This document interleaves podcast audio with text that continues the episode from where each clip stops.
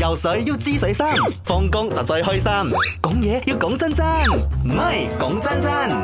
我發覺咧有一個通病嘅就係、當你買咗包裹，你即係你買咗嘢係，OK，等個包裹寄過嚟嘅時候咧，你好期待，即係想要拆禮物嗰個心。你有等待，你有期待，你至會收到嗰陣好開心咯。如果我買一個係我好想用、好中意嘅嘢，我好想快啲日日收到。喺度等，日日喺度等，係咯，係咪但有係個一心情。嗯，我今日就講，因為過去雙十一啦，大家應該而家都係個等待嘅心情啊。你幾耐平均啊？幾多日收一次拍西？有啲人話一個月一次，有啲人話三個月我就會收一次。咩嚟嘅？三個月收一次，嗰啲咪信你啊嘛，律師信你嘅。 收錯咗係 咪？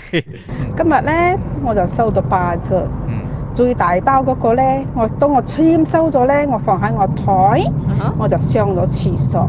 點知我同事咧好有禮貌咁樣咧，啊將我嘅八隻拆咗唔相干，哎入邊嘅衫褲一件一裙幫我拆出嚟睇下我買啲咩衫。哎呦，真係 no，真係冇禮貌。佢會唔會亦會拍西？我想問啊，同事唔會喐你啲嘢噶嘛？係啊係啊咁，如果你識咗好耐好耐嘅話，至少你單聲啩，我同你夠熟啦，明？我會唔會開你拍西啊？係咯係咯，真係冇禮貌哦。就算好似我我外賣係我我得，你都等咗我開咗係啊係啊外係啊賣，然之後我哋分好咗至食，你係啊明冇？唔係啊重點會有咁嘅人，重點係嘅啲咩？唔會搞錯嘅，因為你嘅 parcel 有你嘅名㗎嘛。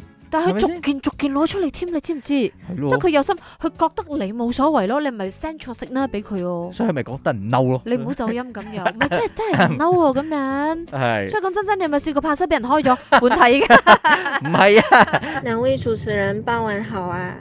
讲到趴色啊，我 昨天才被我家人念，哎呦已经连续一个星期了，每天都有趴色来。开心啊然后送我这一区的那个阿棒哦 他都是生同气一 个人，他看到我还，他也给我一个眼神，很尴尬，尴尬到我都不知道要怎样去面对他了。做冇咧？也被我家人念，为什么你有这样多东西好买？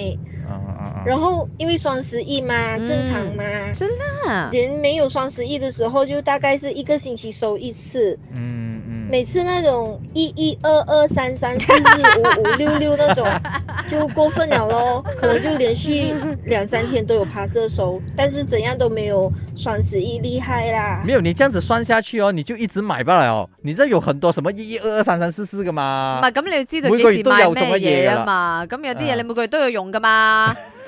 但係衞生用品咧唔使用咩？但係佢阿邦都俾眼色唔係睇喎。我嗰個阿伯，唔係眼嗰個眼神咧，係或者想同你 say 聲 hi 嘅啫。我個同我嗰個阿伯好熟啦，佢已經嗌多啦，得咩啫？我個玻璃啦咁樣，你有睇到佢轉身嘅表情冇？冇咁佢有公開， 我哋有拍收收，何樂而不為咧？係咪先？講真真。